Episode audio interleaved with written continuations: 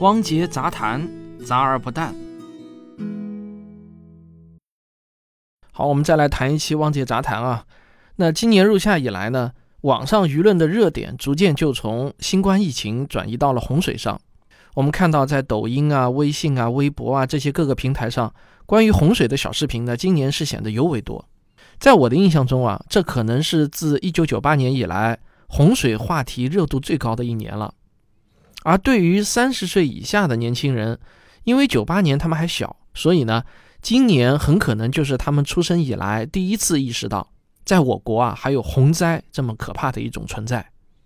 不光是中国人民自己关心今年的洪灾，全世界的华人也都很关心。有些节目啊，我看的是惊心动魄、目瞪口呆的。有人说三峡大坝危在旦夕，一旦溃堤或者大量的泄洪，紧挨着三峡的宜昌将不复存在。整个长江中下游都将受灾，甚至洪水能够冲到我所在的上海，那真的会有那么夸张吗？我经常引用卡尔萨根的一句名言：“非同寻常的主张需要非同寻常的证据。”如此耸人听闻的主张，那更是需要逻辑加实证的双重过硬证据才行啊！我们不妨来看一下地图啊，这个三峡大坝距离我所在的上海，它的直线距离呢，大约是一千公里。这个三峡大坝如果不是遭到核弹打击的话，那是不会自然溃堤的。原因嘛，很简单，在不得已的情况下啊，如果洪水的压力太大，三峡就会开闸泄洪。那我们现在就假设三峡大坝开始全面泄洪，来多少水泄多少水。七月十七日形成的长江二号洪水的流量呢，大约是六点一万立方米每秒。我们可以在脑子中想象一下，这些洪水如果从三峡大坝直接泄出去，会怎么流？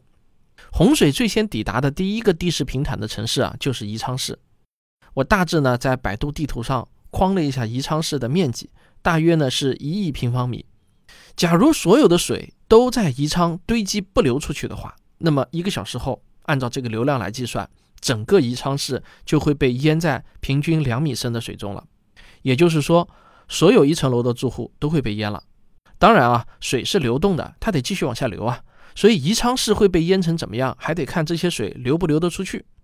但要说宜昌将不复存在啊，这实在是有点过度夸张了。根据百度的卫星图上显示的，宜昌下游的地势呢是比较平坦的，而且是越往下越平坦，洪水呢就会像摊煎饼一样被越摊越薄。到了湖北的枝江市，地势就非常平坦了，洪水到了这里啊，就会被摊成很大很大的一片，不可能再形成大洪峰了。再往后呢，就是河道纵横，湖泊密布，有两个巨大的湖，一个是洞庭湖，一个是洪湖，在等着装这些洪水。所以呢，说三峡的水会影响到上海，这个是讲不通的。我们不能只看小视频，凭直觉去体会这个房屋冲毁、大水漫灌的这些洪灾景象，其实每年都会发生，要拍到并不难，甚至你都弄不清楚这一段视频到底是哪一年拍到的，对吧？但是要弄清一件事情的客观真相和全貌，就要学会用统计思维去考虑问题。比看小视频更能反映真相的是看统计数据。我想先跟你一起来回顾一下我国历史上的几次大洪灾。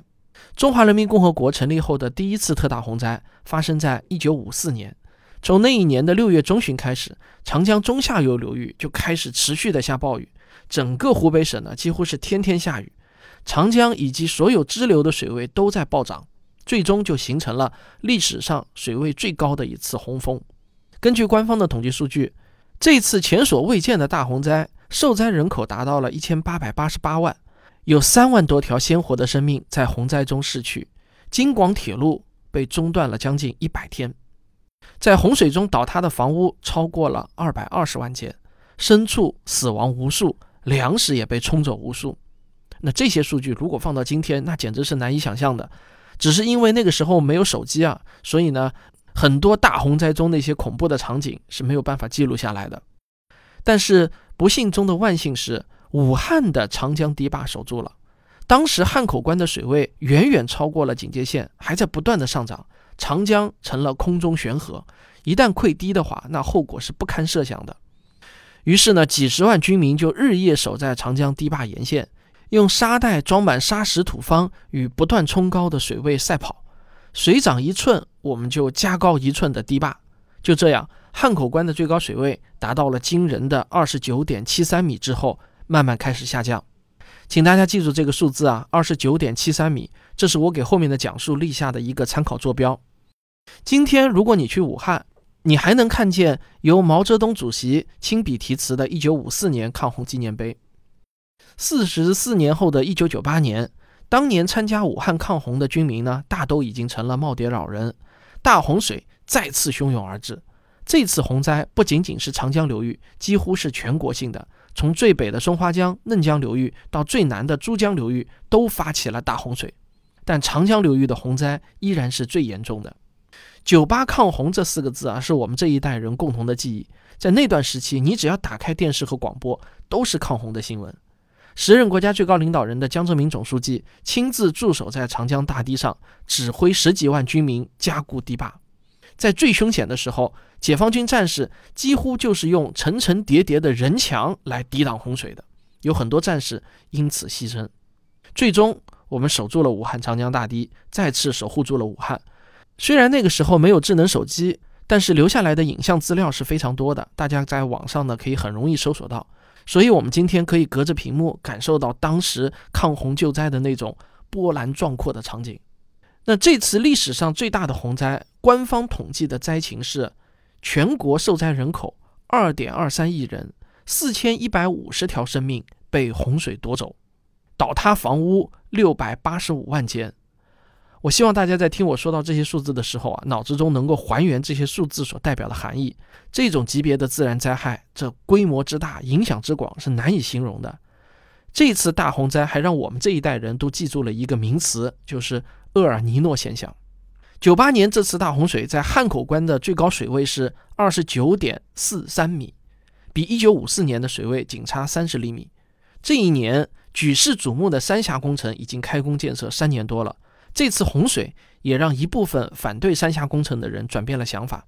这里我顺便提一句啊。三峡工程在一九九二年全国人大投票的支持率呢是百分之六十七，是迄今为止支持率最低的一次人大表决。这个争议呢一直持续到今天，但这不是我们今天的主题啊，我也没有这个资格和能力去评判。九八年之后的九九年也有大洪水，汉口关的水位在那一年呢也达到了二十八点八九米。好了，回顾完了历史啊，我们再来看看二零二零年这次大洪水的统计数据。因为我这期节目的写稿时间呢是在二零二零年的七月二十日，因此呢有很多数据呢是在滚动更新中的。不过根据气象预报，湖北省汛情最严重的那几天呢已经算是过去了。我们先来看一下，每次长江发生洪灾的时候，全国都会瞩目的武汉是什么情况。二零二零年七月十二日，汉口关的水位达到了今年的最高值二十八点七七米，这是历史上第四高的水位，低于一九五四年、一九九八年和一九九九年。由于长江堤坝这二十年来的不断加固，武汉人民现在呢看到这个水位啊，已经是很淡定了。我们能够看到的呢，只有老百姓在江边拍摄的小视频。呃，很多人会感叹几句：这水位已经比武汉市区的地势更高了，长江又成了悬河什么的啊。那我们也没有在长江边上看到热火朝天、波澜壮阔的堤坝加固大军，所有进出武汉的飞机、火车也都一如往昔。那我们再来看一下全世界人民都关心的三峡水库是什么情况。我今天看到的三峡水库的水位呢，是一百六十四点四八米，历史最高水位是二零一零年十月十六日，一百七十二点八五米。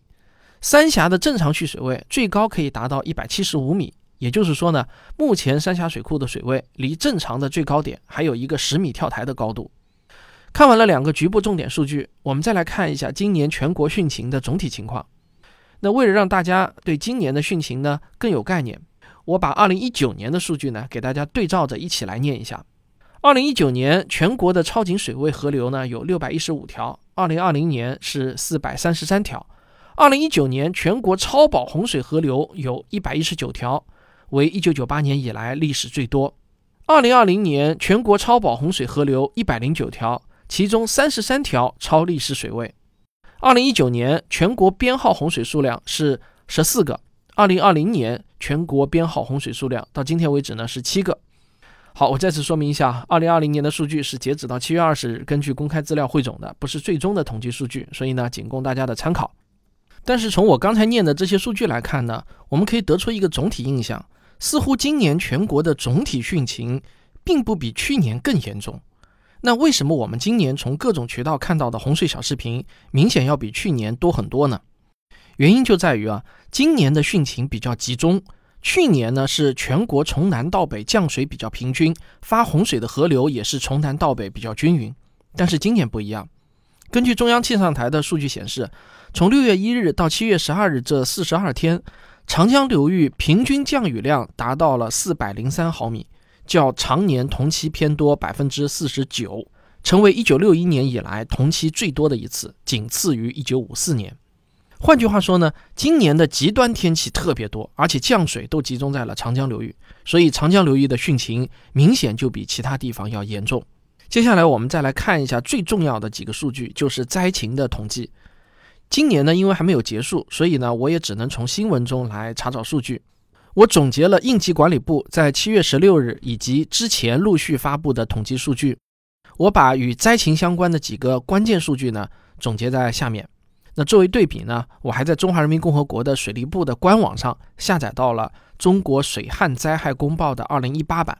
这个二零一九版呢，因为尚未发布，所以呢我也查不到。二零一八年我国洪涝灾害的受灾人口是五千五百七十六点五五万。二零二零年是三千七百九十七点九万，二零一八年因洪涝死亡失踪的人口呢是二百一十九人，二零二零年是一百四十二人。二零一八年紧急转移人口八百三十六万，二零二零年是二百六十一万。二零一八年房屋倒塌八点五一万间，二零二零年是二点七万间。直接经济损失二零一八年是一千六百一十五亿元，二零二零年是八百八十五亿元。刚才那些数据呢，是截止到七月十六日，根据公开资料混总的，不是最终的统计数据啊，仅供大家参考。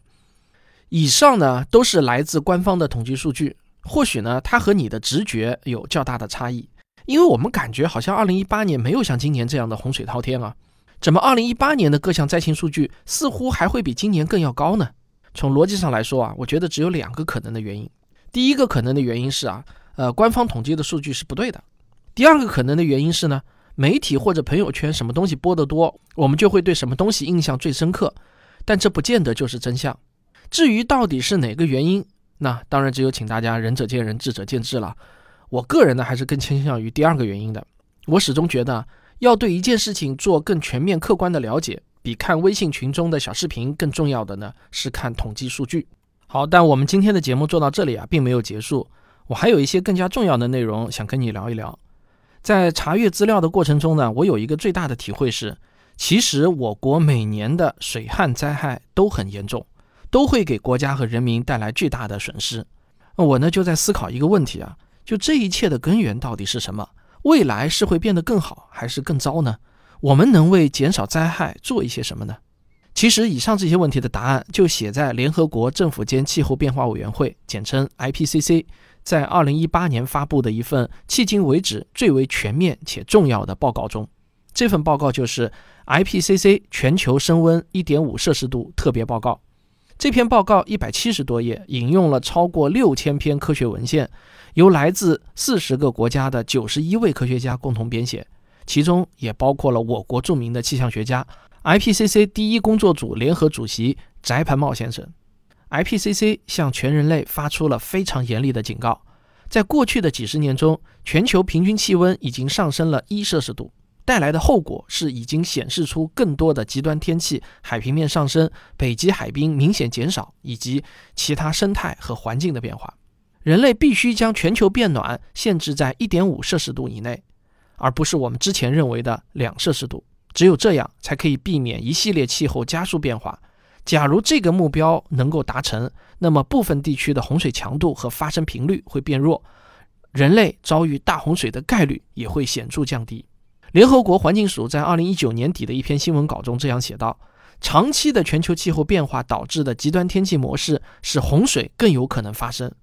而我在中国气候变化蓝皮书二零一九版中看到的数据，刚好印证了这个观点。从一九六一年到二零一八年，我国的年累计暴雨的日子。平均每十年就增加百分之三点八，我觉得呢，有一张过去一千五百年的全球气温变化趋势图是每一个地球人都该看一眼的。我放在本期的文稿中。最近这一百年啊，全球气温的变化幅度已经远远超过了之前一千四百年的总和。全球正在加速变暖，原因也已经越来越明确，证据也是越来越充分，就是人类活动造成的。准确的说，是人类燃烧化石能源造成的。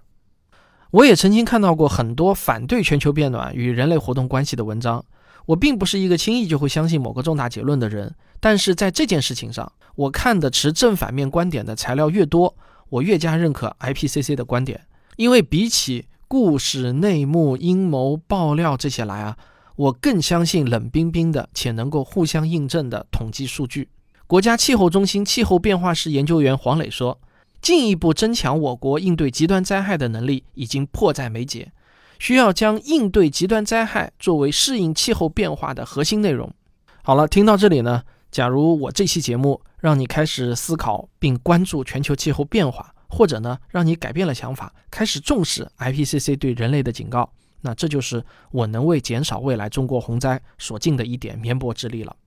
好了，这就是本期的汪姐杂谈，咱们下期再见。科学声音，我这两天呢就常常感叹啊，这个世界上最公平的事情呢，就是时间对于每一个人来说都是一天二十四小时，无论你是谁，你都不可能比别人多一秒钟。那为什么会这样感叹呢？就是因为啊，虽然我真的很想再开一个免费的播讲科学故事的专辑，但真的是没有那么多时间创作。我觉得我还有精力，但就是没时间。寻觅自然正在紧张的后期制作中，植物有故事的收费专辑每周一期按时更新，还有为了生活我必须要完成的一些约稿，这些工作已经把我的时间填得很满很满了。其实啊，我在心底里也是认可科普呢应该是一项公益事业。也就是说，它应该是免费的这个观点，但是创作者本人也要生活，这个矛盾怎么解决呢？我其实也一直在探索如何让第三方买单，让最终用户能够免费获取内容的一种模式。比如说《寻觅自然》这个片子，我就在努力想让它成为网上的一个免费节目，但花下去的这么多成本怎么收回来呢？那我也正在努力的想。我想啊，只有形成一个良性的闭环，你们才能看到越来越多优秀的免费内容。否则的话呢，就很可能只是昙花一现。好，我希望我的某些听众啊，你能够想明白其中的道理。这个世界啊，真的很复杂。当您设身处地的站在对方的立场上思考问题的时候啊，往往就能得出您作为旁观者不同的一个观点。好，咱们今天先聊到这里。